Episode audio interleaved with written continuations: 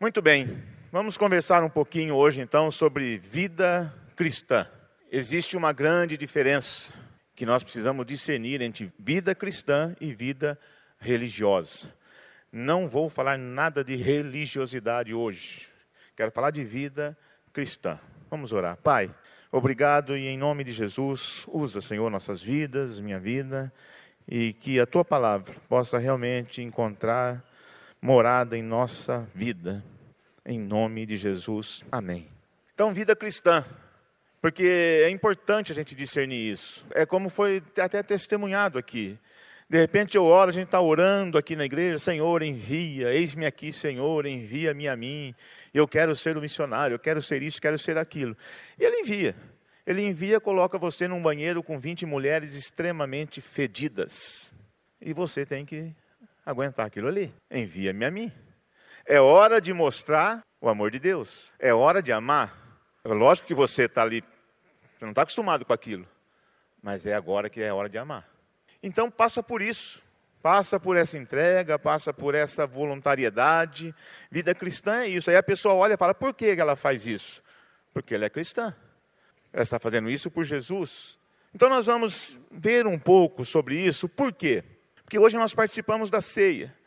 E logo depois da ceia, da última ceia que Jesus tomou com seus discípulos, ele expressou, ele falou em sua oração algo que eu tenho para mim como a única e legítima definição de vida cristã. Na sua oração, quando ele saiu ali da ceia, ele foi orar. E na sua oração ele diz: Que eles sejam um, como tu estás em mim e eu em ti. Então eu não consigo entender vida cristã sem essa definição que eles, Pai, porque nessa oração, algumas Bíblias trazem ali o título: Jesus orou por si mesmo, Jesus orou pelos discípulos e Jesus orou pelo mundo, pelas pessoas do mundo. E nesta oração pelas pessoas do mundo, ele diz que eles sejam um, Pai, que eles cheguem e que conheçam a gente e sejam um, assim como tu estás em mim e eu em ti. Ora, vida cristã. Definição pura e simples, e palavras de uma oração de Jesus. Ora, a palavra cristão, ela aparece na Bíblia apenas três vezes. Você não encontra a palavra cristão sobrando na Bíblia. Três vezes. Cristão. Numa delas, em Atos 11, 26, que diz que pela primeira vez, lá em Antioquia, eles foram chamados cristãos. Pela primeira vez. Nem quando andava com Jesus, as pessoas que andavam com Jesus eram chamadas de cristãs. Mas depois, lá em Atos, lá em Antioquia, pela primeira vez. Então, algo chamou a atenção das pessoas para chamar aquela pessoa de cristão. Um estilo de vida. Pessoas estavam vivendo como Jesus ensinou, como Jesus orou, como Jesus fazia. Então agora são cristãos. A outra vez que aparece a palavra é em Atos 26, 28, quando Paulo está frente a frente com um homem chamado Agripa. Paulo está ali evangelizando esse homem. E esse homem Agripa disse a Paulo: Você acha que em tão pouco tempo pode convencer-me a tornar-me cristão? Você acha que você vai conseguir me convencer nesse, nessa conversinha? Ora, então isso quer dizer que ser um cristão é uma decisão, passa por uma decisão, e uma decisão que não é fácil, não. É uma decisão que precisa pensar. Não é em pouco tempo que se convence alguém. Por várias vezes eu, Trajano, disse para as pessoas: olha, você não vai conseguir me convencer com essa conversinha aí. Você não vai conseguir convencer me levar à conversão, uma hora de conversa. Você precisa de dias para me convencer. E uma vez eu falei para o pastor Atelma: não tem homem nessa terra que vai me convencer a me converter. Falei para ela. Porque é muita conversa. É uma decisão. E não teve mesmo o homem, porque quem me convenceu, quem levou eu à conversão foi ela. Foi uma mulher. Ué, não teve homem. Mas por quê? Porque tem que decidir. Várias vezes eu enfrentava as pessoas. Para com essa conversa, você não vai me convencer, não. Você não vai me convencer. A gripa disse isso para Paulo. Você não pensa que tão pouco tempo você vai me convencer? E a outra vez que aparece a palavra cristão está em 1 Pedro 4,16. Quando Pedro diz: Contudo, se sofre como cristão. Então, cristão tem consequência. Para ser cristão, para levar uma vida cristã, tem consequência, boas, maravilhosas, mas também tem sofrimento. Tem amigos que abandonam, tem família, dos familiares que te abandonam, ficam mexendo com você, zoando com a tua cabeça. Tem decisões que você precisa tomar que isola, parece que você está isolado. Mas o pastor Corsini falou que é uma família. Na ceia, o pastor Corsinho ministrou, nós estamos, ninguém está só aqui. Então, a palavra cristão aparece nessas três vezes, fortes, mas decisivas. Então não é fácil ser um cristão. Ora, por isso, eu entendo que vida cristã é ser um com Deus, um com Jesus, um com o Espírito Santo. E sem sombra de dúvidas, vida cristã é total submissão a Jesus. Fica nesse banheiro, põe shampoo na mão dela. Olha que cheirinho bom. Gostou do cheiro? Não, mas eu amo essa pessoa. Fica aí total submissão. Jesus, me livra desse banheiro. Não, meu pai não me livrou da cruz, meu pai não tirou o cálice, você quer sair de um banheirinho desse? Não, fica aí. Até quando? Até quando todas tomarem banho. De repente chega mais 20. E não tem voluntário, fica você para mais 20. Senhor, Senhor. Vida cristã. Você não orou? Envia-me a mim. Você não chegou lá e falou, Senhor, envia. Eu estou enviando. Você queria ser enviada para onde? Opa, eu quero ser enviada para. Isso é religiosidade. Você vai ser enviada para onde eu preciso. Eu preciso de você aqui agora. E pronto. Total submissão a Jesus. Nem sempre, presta atenção, nem sempre o que faço, mesmo que seja muito bom, Jesus faria naquele momento. É uma coisa muito boa, muito boa, vai ajudar, mas não é o momento para ser feito aquilo. E se você parar para pensar, Jesus não faria isso agora, acho que ele esperaria mais um pouco. É importante esperar mais um pouco. Então, vida cristã implica em pensar e agir como Jesus faria, como Jesus agiria. Toda decisão é preciso parar. Será que Jesus faria como? Como que Jesus responderia a essa questão? Como que Jesus chegaria nessa pessoa? Será que Jesus pensa, para, dá tempo? Não tem nada tão urgente que Deus não possa resolver para você. Então, vida cristã passa por isso. Pensar antes de agir, pensar antes de falar, pensar antes de gritar. Ah, mas você não me conhece, eu sou um vulcão. E daí? Dá para parar. Em Deus dá para parar. Deus para o vulcão, você pensa e sai uma brisa. Em vez de sair um fogo queimando todo mundo, sai uma brisa. Aroma suave do Espírito Santo de Deus. É simples. É só parar. Mas isso é um treinamento, isso implica em algumas coisas. E o apóstolo Paulo, ele foi perfeito quando ele declarou: que ele entendeu vida cristã. Ele declarou: Fui crucificado com Cristo, e assim já não sou eu quem vive, mas Cristo vive em mim. A vida que agora vivo no corpo, vivo pela fé no Filho de Deus, que me amou e se entregou por mim. Gálatas 2:20. Ora, não sou eu quem vivo, Cristo vive em mim. Então, não tem mais. Se eu quero levar uma vida cristã, quem decide? Cristo. Cristo vive em mim. Então é hora de parar, é hora de orar, é hora de buscar a direção de Deus para decidir. Esposa, filhos, isso aí depende, você sabe como que funciona isso. A gente rejeita, mas nós sabemos qual é o caminho. E Paulo também, ele entendeu que manter uma vida cristã requer algumas implicações, e a principal dela é manter Jesus como foco. Porque ele disse: manter Jesus como exemplo absoluto para tudo. Tudo o que fizerem, seja em palavra, seja em ação, façam-no em nome do Senhor Jesus, dando por meio dele graças a Deus Pai. Colossenses 3,17. Então, tudo o que fizerem, façam em nome de Jesus.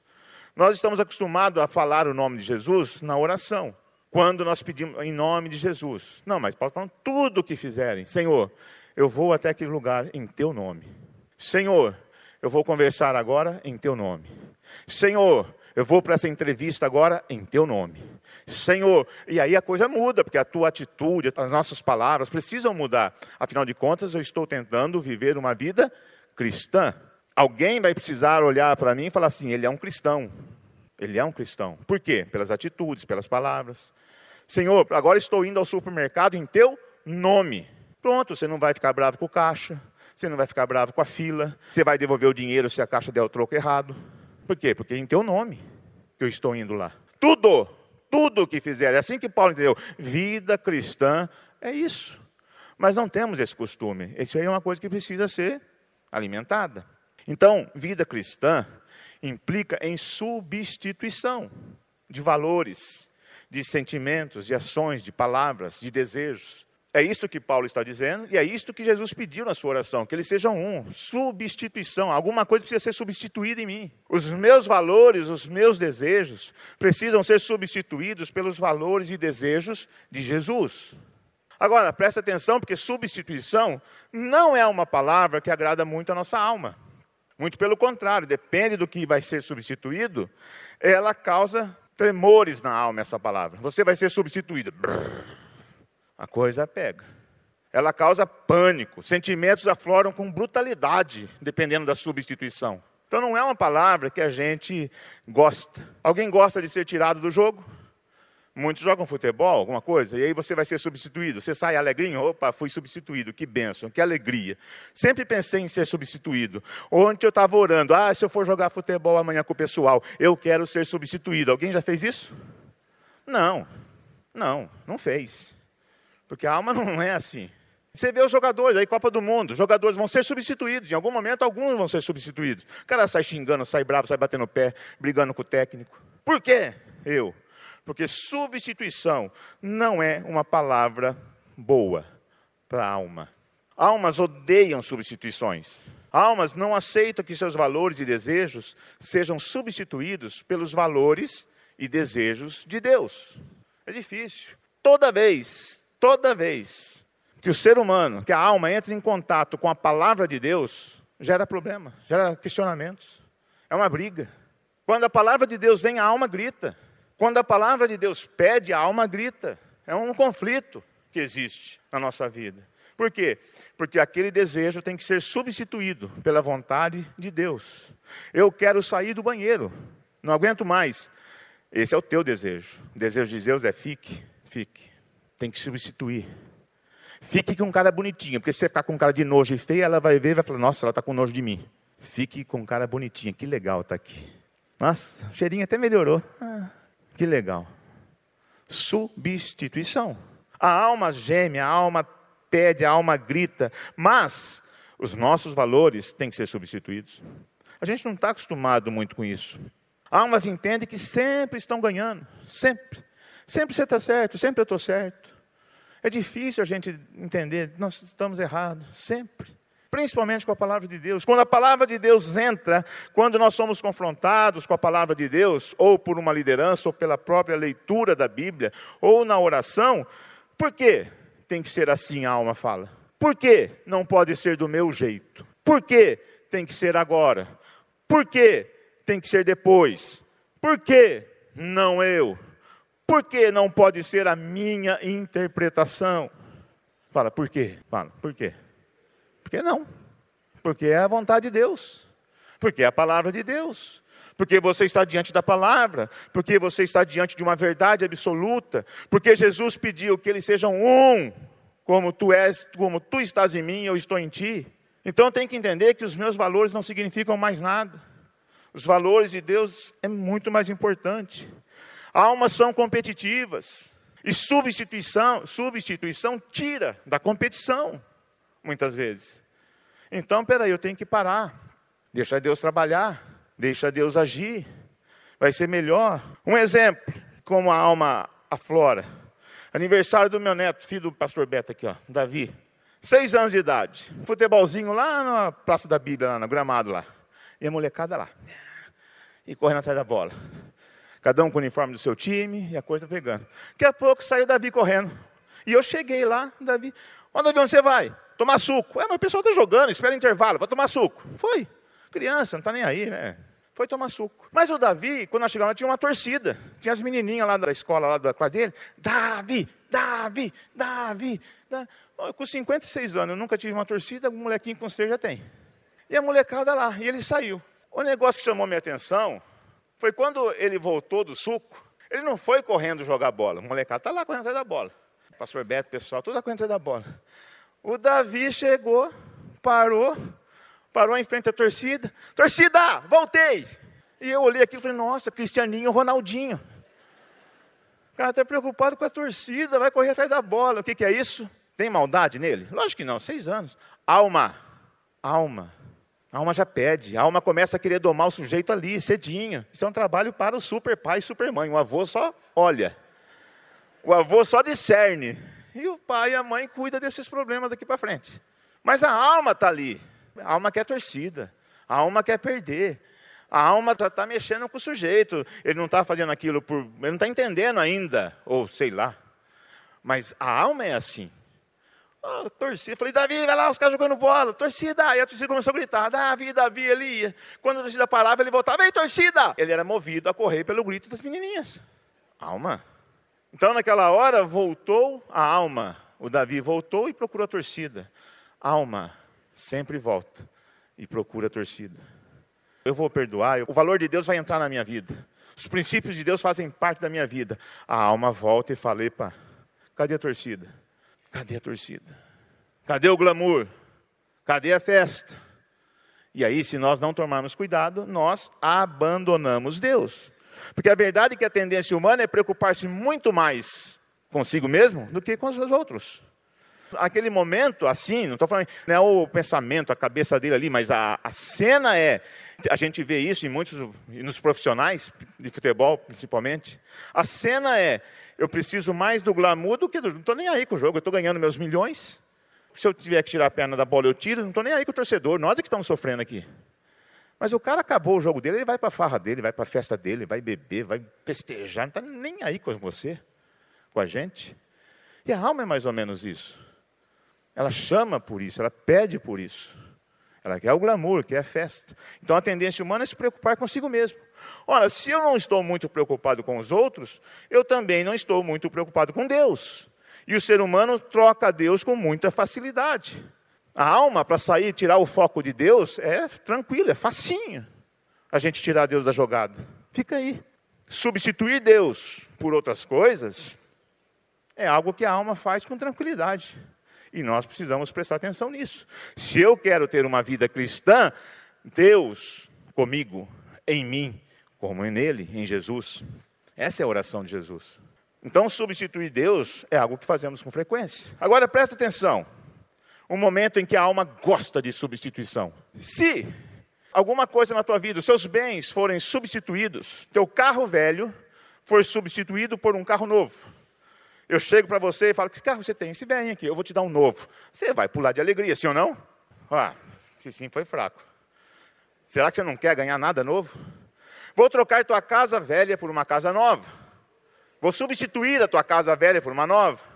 Aleluia, glória a Deus, Deus é bom, Deus me ouviu. Oh, aleluia. Oh, como eu sou crente. Oh, como eu sou santo. Oh, e vai embora. É lógico, a gente gosta disso. Mas presta atenção nisso. Sempre é bom o que é melhor para a gente. Aí é bom. Aquele cara que está no banco, ele vai tirar o férias e vai pôr o que está no banco. Está no banco está adorando a substituição, está amando a substituição. Minha oportunidade, minha hora chegou. Tem gente no banco torcendo para o cara quebrar o pé. Eu preciso entrar nesse jogo. O goleiro precisa quebrar a mão, eu preciso entrar nesse jogo. É, o cara está lá. Ali a coisa, a competição é bruta. O cara no treino fala que é meu, companheiro de posição. Espera aí, vou substituir ele. E tum, tira. É bruto o negócio ali dentro. Então eu gosto de ser substituído. Agora presta atenção. Quando eu não aceito que os valores de Deus substituam os meus valores, eu estou dizendo lá no íntimo: os teus valores, Deus, não são melhores que os meus. Porque se fossem melhores, eu estaria feliz. Ué, porque se eu aceito que substitua o meu carro velho por um novo, eu fico feliz, por que não substituir os meus valores pelos valores de Deus? Qual a diferença? Se os valores de Deus são inesgotáveis, são sobrenaturais, são poderosos, são vida, é vida.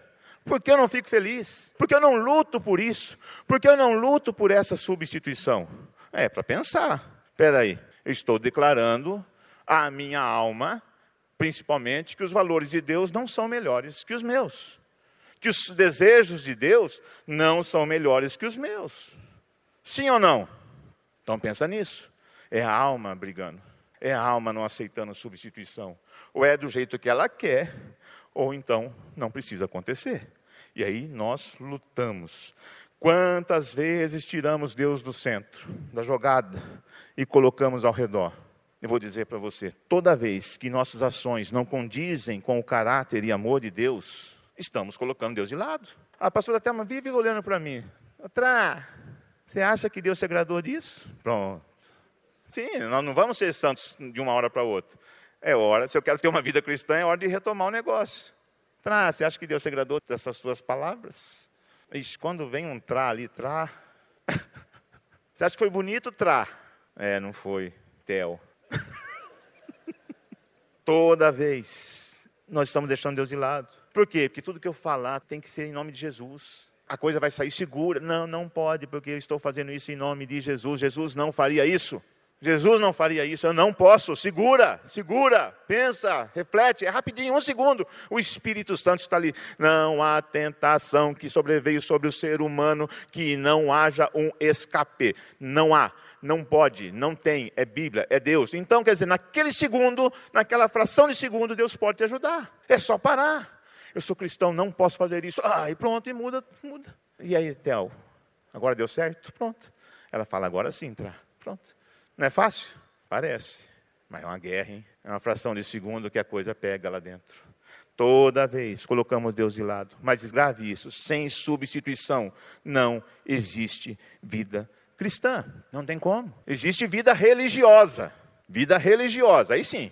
Você vai, você grita, você ora, você xinga. O fariseu lá no, no templo, ah, orando e batendo no peito, rasgando camisa. E Jesus olha e fala: fica tranquilo. E o outro, coitadinho ali, ah, não, aquela oração, não. Aquilo lá não vale nada. Aquilo lá é religião. Isso aqui é vida. Então, sem substituição não acontece. E substituição acontece, às vezes, sem que você tenha uma resposta. Ué, por que você me tirou? Porque eu tirei. Eu quis. Eu que mando, sou o técnico. Porque eu quis, eu sou Deus. Eu sou soberano. Não é assim? A gente ora, Deus, tu és soberano. Então deixa Deus usar da sua soberania sobre a nossa vida. Então tem substituição que a gente não tem resposta. E a minha conversão é um exemplo disso, porque um, um, ponto que ficou antes da minha conversão era com relação, como eu venho do Espiritismo, eu venho do ateísmo, e depois Espiritismo, e depois cristandade. Olha que maravilha. Ateu, espírita, cristão. Tá legal. No Espiritismo, a minha única, quando naquelas converseiras toda com a professora Thelma, né? Aquela luta dentro de casa, ela orando. A única dúvida, questionamento que ficou é o que acontece com as pessoas se elas não reencarnam? Será que Deus é tão injusto assim? Porque a reencarnação é tão linda, a pessoa tem uma oportunidade para acertar a vida. O que acontece? E aquilo ficou.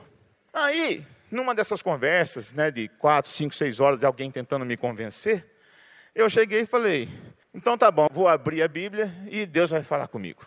Macho. Até que entrei e abri lá em Salmo 73, 17. Até que entrei no santuário de Deus e então compreendi o destino dos ímpios. Opa! Se eu entrar no santuário de Deus, eu vou ter a minha resposta. Porque está escrito aqui: eu compreendi o destino dos ímpios. Está aqui o segredo. Entrar no santuário de Deus. Onde é o santuário? Eu lá dentro, meus questionamentos, minha alma. Onde é o santuário de Deus? Igreja. Nunca tinha pisado numa igreja na minha vida, nunca. Passava longe e amaldiçoava. Mas entrar, pisar, colocar meus pés, nunca. Então, aqui, nesse momento, pastor até morando, já contei algumas vezes isso aqui, com a irmã lá, né?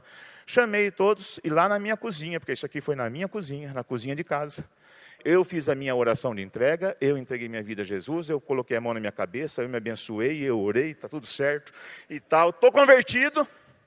E quando entrei na igreja, entrei convertido. Quer dizer, eu nunca pisei na igreja, já entrei convertido. Por quê? Porque eu quero ir no santuário, eu quero entender, quero, ter, quero essa resposta. Mas eu já tinha, já sabia de algumas músicas da igreja, porque a pastora Thelma, as nossas filhas, todas cantavam. Todas cantavam, eu ficava ouvindo aquilo e amaldiçoando. Mas então, mas a música está ali. E eu entrei na igreja, e estava lá na hora do louvor, e eu já entrei cantando, e eu já entrei não sei o quê. E o irmão perguntou: de que igreja você veio? Eu falei: não vim de nenhuma igreja, cara, deixa eu cantar. E eu estou no santuário, aquela coisa toda. E estou no santuário, entrei. Mas não obtive a resposta naquele momento. A resposta que eu queria eu não obtive, de repente eu nem queria mais saber da resposta. Por quê? Porque a presença de Deus é a resposta que eu precisava. Havia ali uma substituição. Sem eu saber, eu pedi.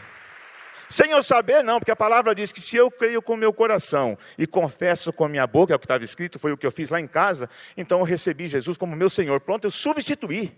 A palavra é fiel, ele é verdadeiro. Ali eu já comecei a entender que o negócio funciona. E eu não queria mais saber da resposta. Para que eu quero saber dos ímpios? Eu quero é o meu Deus. E nunca mais saí da igreja e hoje estou aqui. Substituiu. Nem me explicou por quê, mas por que Deus? Fica adorando aí, cara. E eu chorava, e eu cantava, mas que igreja você veio? Mas como você canta assim? Eu falei, eu canto mesmo. Tá... já aquilo estava cravado no coração, essas, né, as minhas mulheres cantando todas, né? E eu lembro que a Marcela cantava uma musiquinha que aquilo eu odiava. Uma vez ela cantou dentro do carro e eu queria colocar o carro num poste. Eu falei, eu vou enfiar esse carro dentro embaixo de um caminhão, vai morrer todo mundo agora. Porque ela, tava cantando, ela não estava cantando, ela falou assim para a pastora Thelma: Mãe, eu só vou é, cantarolar, não vou falar a letra, tá, mãe? E a música era: E o diabo tremeu, e o diabo tremeu, Jesus foi. É, você sabe essa aí? Não, né? Não sabe. Mas o diabo tremeu, e eu tremia mesmo. E eu tremia, eu falei, que caramba, que música que é essa? Ela não estava falando a letra, o diabo, depois que eu fui aprender a letra. Que era o diabo tremeu. E ela fala, e ela fala assim para a mãe, mãe, só estou fazendo isso, tá? Não vou falar, porque a mãe ensinava bem, né?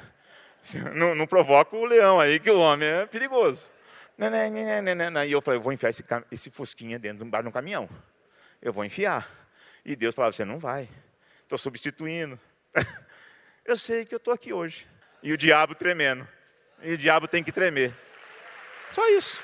Meus netos estão aí e o diabo tremendo. E quando aflora uma situação na alma de um neto, o diabo treme, porque tem um pai pastor, tem um avô pastor, tem amigos, tem irmãos, tem companhia, tem a igreja de Jesus, tem o corpo, tem uma família que não vai permitir que a alma domine. Vai lutar, vai aprender. E o diabo tem que tremer. Ora, então, a presença de Deus nesse lugar é onde as dúvidas são solucionadas mesmo sem ter resposta. Onde o que eu não via, agora eu estou vendo, começo a ver. O que eu não conhecia, agora eu conheço. Esse é o lugar da presença de Deus. Entrar na presença de Deus é o mesmo que entrar nas respostas que você precisa. Pronto, substituiu. Fique feliz por isso. Fique muito feliz por isso. Esse valor não tem preço. Aliás, teve preço de sangue na cruz. Mas para você é de graça. É na graça. É derramado para mim, para você. Fique feliz, porque na presença de Deus você não precisa de todas as coisas. Respostas que a tua alma está pedindo. Para com isso. Fala para o teu irmão, para com Não, fala para a tua alma, para com isso. Então, nesse lugar, na presença de Deus, o que precisamos deixar acontecer é a substituição.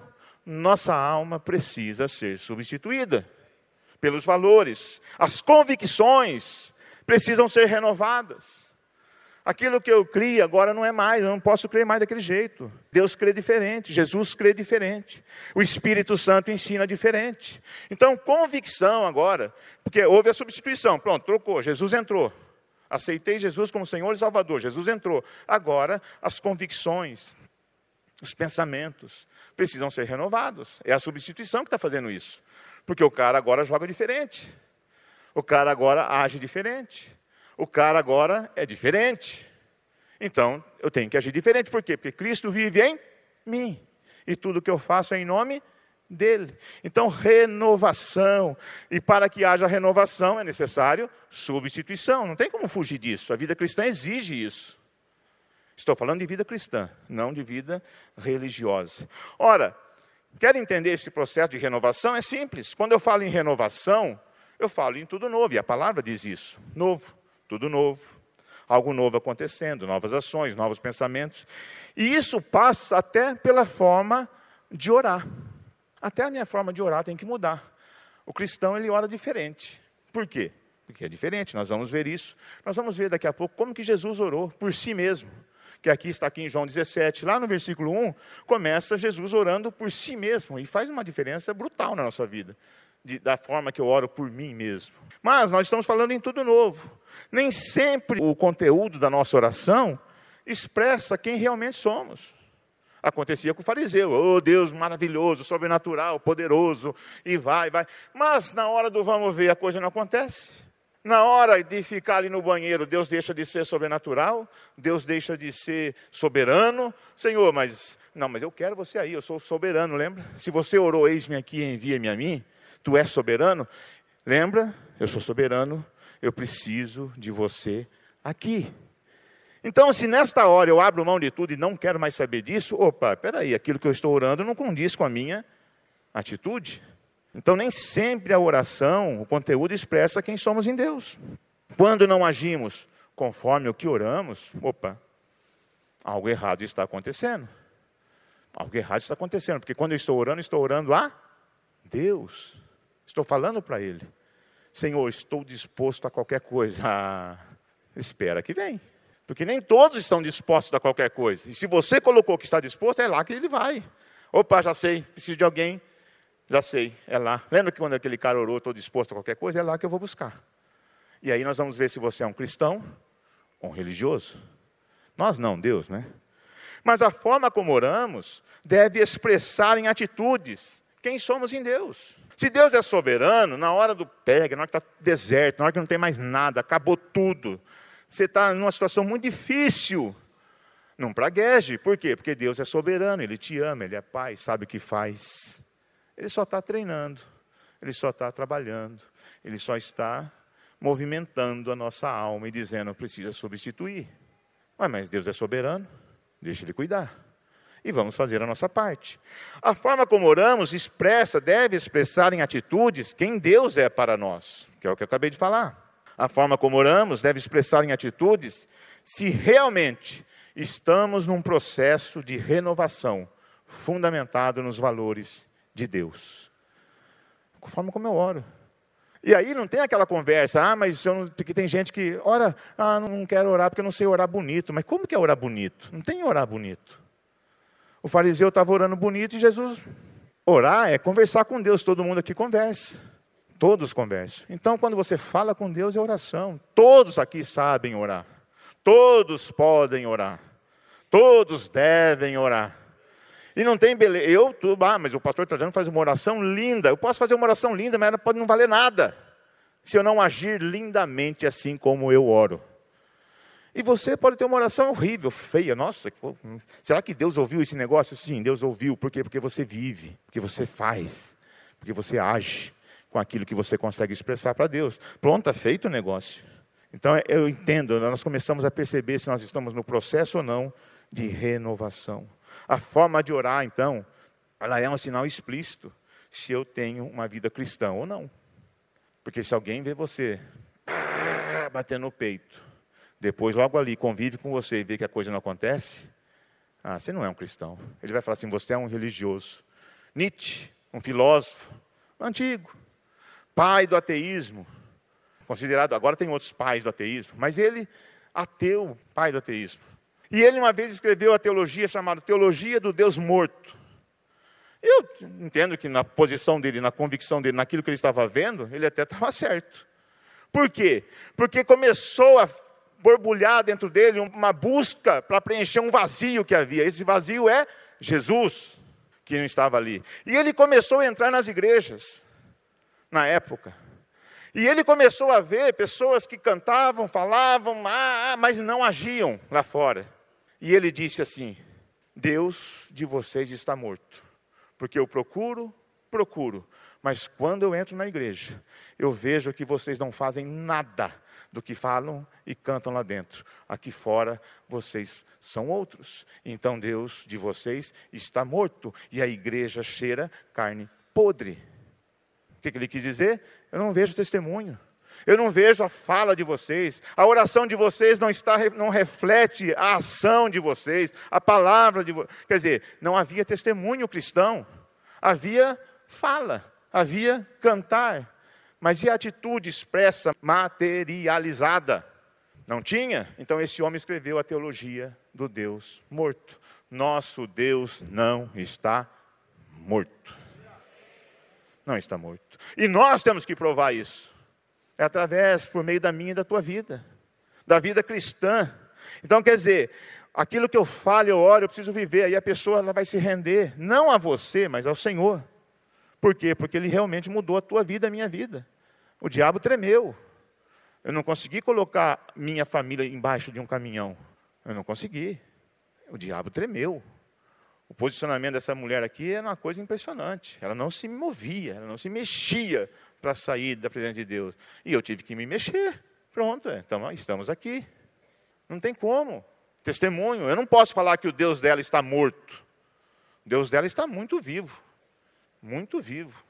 E agora estou junto. Eu não posso, por quê? Porque havia um testemunho. Tentei, hein? Tentei, tentei matar esse Deus. Mas ele, ele matou. Eu lembro uma vez num velório de um tio da Telma. E naquele velório, enquanto o caixão estava sendo levado lá para enterrar lá, eu falei para a Telma: Eu tinha 30 anos. E eu falei para a Thelma: aos 33 eu vou morrer. Ela olhou para mim e falou: por quê? Você vai se matar? Eu falei, não, eu vou morrer. Ah, mas falei. O que aconteceu aos 33? Me converti. O velho homem morreu e o novo homem está aqui. Uh, glória a Deus. Eu nem sabia o que estava falando. Eu vou morrer aos 33. Aos 33 anos, o velho homem morre e nasce o novo. E eu tenho que cuidar. Aquele que pensa estar em pé, cuide que não caia. Eu tenho que manter a vida, tenho que manter a vida cristã. Para saber se estamos no caminho certo, é necessário analisarmos friamente o conteúdo da nossa oração por nós mesmos. Por nós mesmos. Como eu oro por mim? Como você ora por você? Porque hoje nós vamos falar só sobre isso. Oração por mim mesmo. Essa oração Jesus divide por ele, pelos discípulos, pelo mundo. Mas hoje nós vamos aprender a orar por nós mesmos. Jesus nunca orou, nunca pediu assim para si, sem que aquilo revertesse em glória e trabalho, o serviço para a glória de Deus. Nunca por ele mesmo, só para ele. Não. Tudo que ele pedia. Antes ele dizia, já dizia o que iria fazer com aquilo. E às vezes nós não fazemos isso. Por isso nós sofremos. Por isso quando a coisa vem a gente sofre. Pera, mas você tinha que ter falado já para a tua alma que ia ser assim. Olha, eu vou receber tal bênção de Deus e vai ser para isso, tá? Alma. Essa é a oração por si mesmo. Isso é que você tem que falar para a tua alma. Mas nós vamos ver daqui a pouquinho. Jesus vai ensinar, não sou eu que vou ensinar essas coisas. Mas uma das etapas que mostra, que demonstra que nós estamos firmes nesse processo de renovação, é essa oração por nós mesmos. E essa oração, o conteúdo dessa oração, precisa levar-nos à essência da criação. Nós somos imagem e semelhança de Deus, fomos criados assim. Em algum momento lá foi substituído isso pelo pecado. E aí a coisa desandou. Mas a nossa essência é essa imagem e semelhança. Então, em todos os sentidos, nós precisamos gravar isso. E quando a gente vai orar, a gente precisa lembrar isso na nossa alma. Eu sou imagem e semelhança de Deus. Nós precisamos mostrar à nossa alma que Deus é a pessoa mais importante para nós. Isso é na oração. Você falando para Deus, você glorificando a Deus, você elogiando Deus, você mostrando para a alma que Deus é Deus. Porque quando a coisa acontecer, a tua alma fala assim: ele, esse cara, ele sabe o que está fazendo. Agora, quando a gente não tem coragem nem de falar essas coisas para Deus, então, a hora que a alma gritar, a gente vai, vai cair, a gente vai ceder para a alma. Porque aquilo não está lá dentro ainda. E às vezes nós oramos muito pelos outros, por tudo, mas não ora, a gente não ora por nós mesmos. Se Jesus fez isso, sabe quantas vezes aparece oração de Jesus na Bíblia? Oito. Só oito vezes, cara. É tipo assim, Jesus não orava, só oito, só oito. Parece ele fazendo um monte, mas orando, oração de Jesus, só oito. Aparece na Bíblia. É muito pouco. Mas se você ler as oito orações de Jesus, o cara vivia o que falava. É poderosa. É poderosa. Por quê? Porque o conteúdo da oração que ele fazia levava ele para aquela posição. Logo depois dessa oração em João 17, olha, Jesus ele chega e vai para o monte, para o Getsemane. Aqui ele está orando, que eles sejam um como eu, como tu está em mim, como tal, não sei o quê. Ele orou. Lá no Getsemane, ele fala assim, pai, se for possível, passa de mim esse cálice. Quer dizer, ele pediu para ele, a dor estava grande, mas se for possível, veio primeiro. Ora, aí ele para e vai lá com os discípulos, o discípulo está dormindo. O discípulo está dormindo. Ele volta e de novo faz a outra oração: Pai, não é possível, seja feita a tua vontade. Parece que no intervalo que ele foi lá ver os discípulos e voltou, na segunda oração que ele faz, e é a mesma oração praticamente, ele já entendeu que não é possível. E ele fala, então, seja feita a tua vontade. O que, que não é possível? Você vai para a cruz, a obra não acabou. Mas quando ele já tinha orado lá um pouquinho antes, ele já tinha orado, dizendo que eles sejam um como tu estás em mim e como tal. E ele orou muitas coisas. Ele diz na oração que ele faz por ele mesmo, nós vamos ver daqui a pouco, ele fala assim: glorifica teu filho, para que o teu filho te glorifique. Opa, na cruz você vai me glorificar. Eu vou te glorificar quando eu te ressuscitar. E lá também eu vou ser glorificado. Ele já entendeu isso, a alma já não briga mais, porque já pediu, glorifica, mas a gente não sabe como que é, vai ser glorificar. Mas eu sei que agora chegou a hora de Deus trabalhar. E a alma está sossegada. Por quê? Porque Jesus já disse lá: tudo que eu quero fazer é pelo Senhor, é para o Senhor. Na oração por Ele mesmo. Dá para entender? Eu já coloquei antes o que eu espero de Deus. E aí, da forma que vem, eu não sei. Mas quando chegar, seja feita a sua vontade. O Senhor vai ser glorificado. Eu estou aqui. É diferente. Isso é uma vida cristã. Então, se a oração tem um mistério na oração, esse mistério é nos colocar em contato com Deus. Oração tem mistério, tem. Colocar o ser humano em contato com Deus. Eu oro, falo com Jesus, meu intercessor, ele fala com o Pai, o Pai fala com ele, ele fala comigo, e assim nós somos um. Assim como ele esteve nele, agora está em nós. Que coisa linda. Isso é vida cristã. Pai, eu preciso hoje ir lá para um lugar. Vai em meu nome. Eu estou indo lá em teu nome, Senhor. Se aquela pessoa me trair, se aquela pessoa me humilhar, se aquela pessoa me maltratar, eu estou lá em teu nome. O Senhor vai ser glorificado. Como? Eu não sei como eu vou reagir. Eu sei que a minha reação é de explosão, mas hoje eu estou indo lá em teu nome e a reação vai ser glória ao Senhor. O Senhor é vida cristã. É diferente. É diferente. É oração um mistério entre o ser humano. Como nós oramos por nós mesmos. Então é hora de agir. Vamos ver com Jesus como ele orou. Agora você volta lá, João 17, versículo 1. Orar por nós mesmos, como Jesus tem feito aqui, é orar determinando a nossa alma. Quem é quem? Quem determina as ações que eu vou fazer? Você vai falar para a tua alma. Sabe quem determina as ações? O soberano, o maravilhoso, o majestoso. Que são palavras que a gente diz quando a gente ora. Mas tem que acontecer lá depois. Tem que acontecer lá. Tem que materializar. Veja como Jesus orou por si mesmo, então. João 17, 1 a 5. Jesus olhou para o céu e orou. Era uma prática de Jesus olhar para o céu. Por quê? Porque dirigiu seus olhos para o alvo. Sempre ele fez isso. Ele tem um alvo. E a única vez que ele dobrou o joelho foi no Getsemane, quando ele não aguentava mais de dor, prostrou-se rosto em terra e ali ele clamou. É uma forma também. Ele quer dizer com isso que ele tinha um alvo. Né? Pai nosso que estás no céu. Tem um alvo, tem uma direção. Jesus sabe a quem recorrer. Não está recorrendo a qualquer um. Jesus sabe onde está a fonte, aquele a quem deve recorrer. Jesus está mostrando que reconhece a sobrenaturalidade de Deus, da ação que ele vai fazer agora. Pai. Ele olhou para o céu. Olhou para o céu e disse: Pai. É um ato muito simples.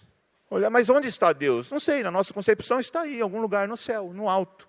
Pai, Deus.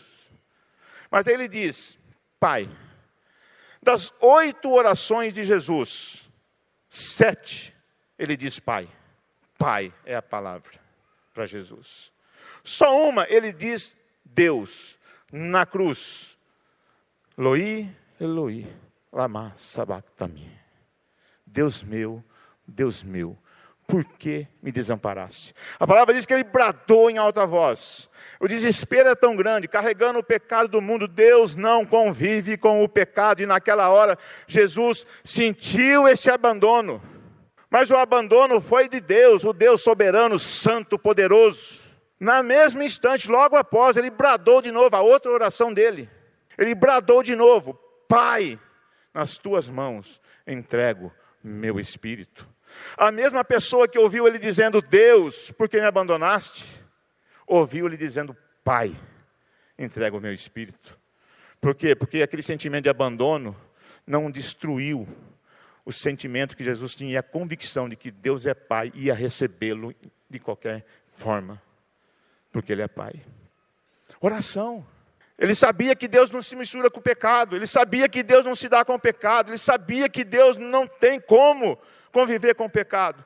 Então, naquela hora, ele grita: Deus, tu não convive com o pecado e está me abandonando. Passou aquele momento, Pai, acabou, tudo consumado, entrega o meu espírito. O diabo tem que tremer, porque o cara sabe o que está acontecendo. Pai, Deus, está tudo difícil, está muito difícil a minha vida, Deus. Pai, me ajuda. Ah, isso quer dizer que você não esqueceu que Ele é Pai. Por isso que sete orações Jesus está dizendo: Pai, Pai, chegou a hora. Sabe, o apóstolo Paulo diz que Cristo vive em mim, conforme o apóstolo Paulo expressou. Não posso ter dúvidas da existência de alguém muito maior que eu. Não posso. Porque senão, sem esse alguém, sem Deus, deixo de ser cristão para tornar-me forte candidato à degradação. Deixo. Se eu não creio que esse Deus, mas isso não é tão simples, que esse Deus é Pai. Por quê? Por que não é tão simples? Porque a gente tem muito problema com a paternidade. Tem gente que sofre muito. Eu tive pai, tem gente que não tem pai, tem gente que o pai. A gente não consegue lidar com o nosso pai natural. A gente não consegue entender o amor de pai. E aí não conseguimos entender. Como que Deus é pai? Mas o meu pai agiu sempre assim. O meu pai espancava, o meu pai chutava, o meu pai isso aqui, o meu pai não sei o quê, o meu pai matou, o meu pai. Sim, o teu pai natural. Mas esse pai, não. Esse pai, não. E aí, então, agora eu preciso aprender que eu estou orando, estou pedindo a um pai que recebe, que ama, que abraça. Porque naquele momento ele falou: Deus, me abandonaste, por quê? Pai, entrega o meu espírito. Ele não esqueceu que Deus é pai. Deus não convive com pecado, mas Deus é pai. Se você se arrepende, se eu me arrependo, se eu perdoo, se eu estou disposto a levar uma vida cristã, eu tenho um pai que me recebe, me ama, me abraça, me beija, me dá presente, me agrada, me abençoa. Eu tenho um pai. E é isso que Jesus está fazendo aqui na oração. Por isso que das sete orações dele, ele disse: Pai. Era importante para ele. Não é um ato tão simples assim. Ah, tem que ter uma substituição na nossa alma. Entender pela vida, não sei o teu contexto, mas tem que ter uma substituição aquele pai, eu perdoo, porque esse pai me perdoa. Então eu perdoo aquele pai e agora eu sou um cristão. Tudo novo está acontecendo em mim. Há uma renovação na minha mente. Pronto. Substituição é para melhor. Ora, e ele diz: Pai, chegou a hora, glorifica o teu filho. Ah, Jesus está pedindo para glorificar ele. Sim, está pedindo. E nós também temos que pedir, glorifica, Senhor. Eu, Trajano, vou orar. Me glorifica, Deus. Me honra, Pai. Eu vou sair, me honra, Senhor. Me honra, tá? É legal pedir. E deve. Me honra, Pai. Mas para quê? Você quer honra e ser glorificado. Ora, Jesus já disse para que ele queria glorificação. Disse para a alma dele: ó, Deus, meu Pai, vai me glorificar. Meu Pai vai me honrar. Mas sabe para quê, alma? Para que o teu filho te glorifique. Pronto, a alma já sabe. Assim, quando você ganha aí um, um, carro novo, uma casa nova, que você orou, vem um recurso maravilhoso para as suas mãos, a tua alma já sabe que isso é para a glória de Deus. Deus está te honrando, mas é para que você honre a Ele depois. Não vem nada só para o teu bel prazer, para que a tua alma se delicie, se deleite nas bênçãos do Senhor. Não, glorifica teu filho, Pai. Honra o teu filho agora, para que o Senhor seja glorificado. Então Jesus sabia que quando ele estivesse esticado naquela cruz, sofrendo como sofreu, ele não poderia abrir sua boca e amaldiçoar. O máximo que ele poderia fazer era perdoa, eles não sabem o que fazem. Se tu é Deus, desce daí. Não, eu não sou Deus, Deus é meu Pai. Eu vou sair daqui quando Ele quiser. Três dias depois, Ele está ressuscitado e a vida eterna agora faz parte da igreja. Eu e você temos direito à vida eterna, por quê? Porque Jesus entendeu que o Pai é Pai. Só por isso. Substituição. Substituição. Não tem choro, não tem vela, tem amor tem graça, ou reconhecemos e tratamos Deus como Pai, que reconhece, recebe e ama seus filhos, ou teremos sérios problemas. Porque aí nós não vamos chegar a Deus como Pai, orando por nós mesmos, hein? Senhor, me dá, glorifica, porque a gente gosta disso. E aí a pergunta que eu faço, e você tem que fazer para a alma nessa oração: por que, que você quer então um carro novo? Por que, que você quer uma casa nova? Por que você quer riquezas? Por que você quer saúde? Senhor, me dá saúde, para quê? Põe antes, coloca antes para Deus. Saúde para te servir, saúde para andar, saúde para orar, saúde para buscar vidas, não saúde para ficar deitado e passear na praia. Põe, coloca antes, porque quando você tiver saúde e for curado, você vai chegar para Deus e falar: Obrigado, Senhor. E agora, o que, que o Senhor quer que eu faça? Agora você entra naquele banheiro fedido e fica lá. Ah, Senhor, eu preferia ficar doente. Tá, então não pedisse saúde.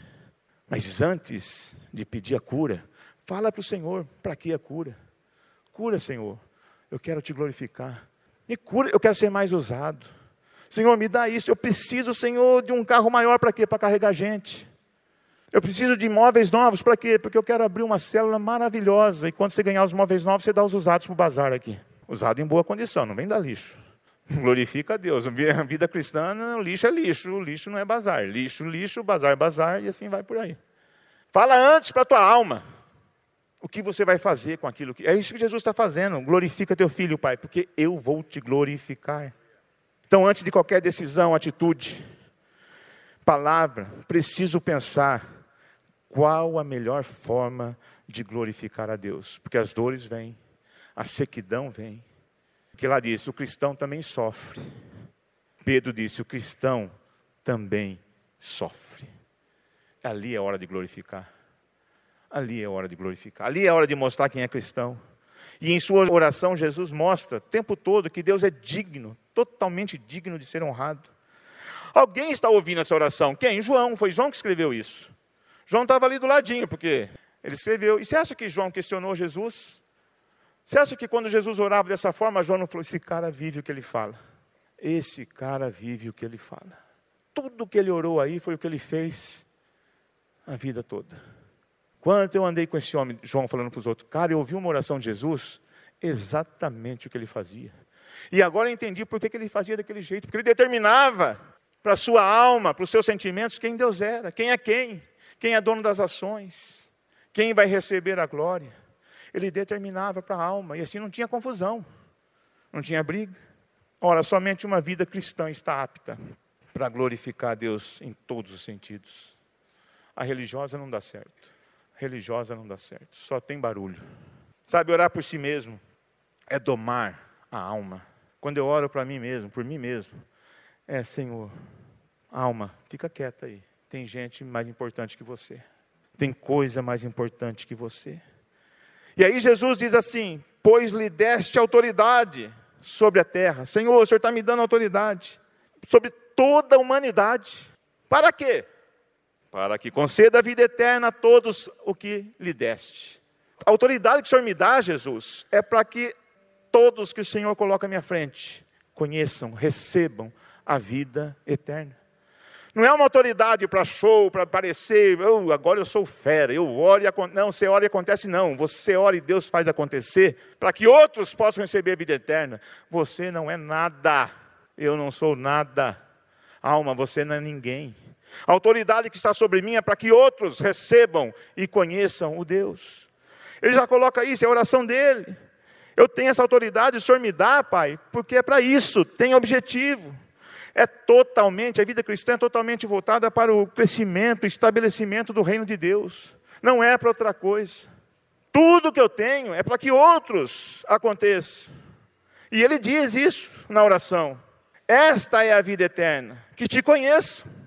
Ora, a vida eterna, o que é a vida eterna? A vida eterna, Jesus está falando para é que as pessoas conheçam Deus. Conheçam o único Deus verdadeiro e conheçam a Jesus Cristo, ele diz na oração dele, a quem enviaste. Pai, essa autoridade é para que te conheça e conheça a mim como seu enviado. Pai, essa autoridade que o Senhor me dá é para que te conheça e conheça o Trajano como enviado do Senhor, o servo. Para isso eu tenho essa autoridade, para isso eu tenho esse poder, para isso o Senhor está me honrando, para isso o Senhor está me glorificando. Ah, como Ele faz, como Ele ora, como Ele. É para que outros te conheçam. E te conhecendo, conhecem a vida eterna. E o Senhor é glorificado, porque não tem esse poder. Oh, Pai, a alma de Jesus, ela sabe que ela não tem lugar. A autoridade não é para engrandecer. Oh, oh, hoje eu vou orar. Não. Hoje você vai ser ferramenta de um Deus vivo e poderoso. Porque amanhã, hoje é bonito orar, mas quando ele te colocar em algum ambiente hostil, ali, eu quero ver se você vai honrar ou não. Ali é o lugar da honra. Aqui não, aqui é legal, bonito. Ó.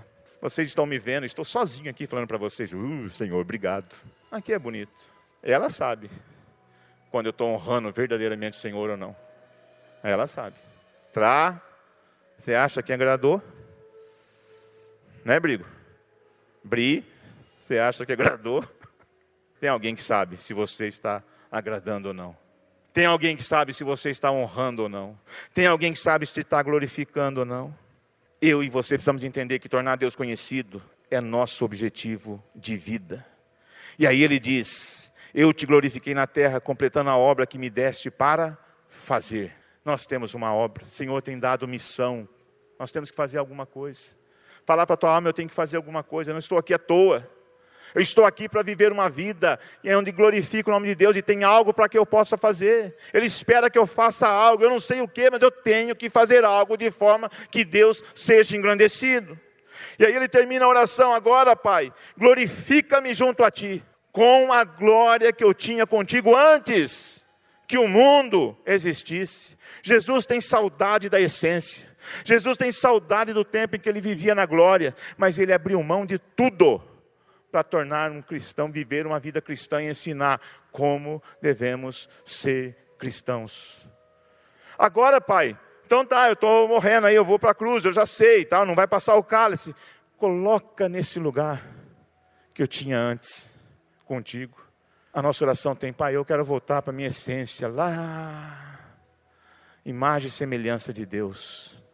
Nós vamos cantar uma canção que é antiga, que diz: que é uma oração, quero voltar lá na essência. Lá eu sabia que Deus era Pai, que Deus é amor. Lá não tinha mais dúvidas. Lá eu fui criado com um sopro divino. Ah, não substitui, não, não, não quero substituição, não. Diabo não tem lugar, não. Alma você não tem lugar, não. Eu quero o original, quero a essência. Quero a origem. E a origem é de um boneco de barro soprou-lhe as narinas e ele tornou-se alma vivente. Ruá, Espírito de Deus. Vamos nos colocar em pé? Não sai ainda não, porque Deus está fazendo coisas. É uma questão de segundos e a tua vida pode mudar.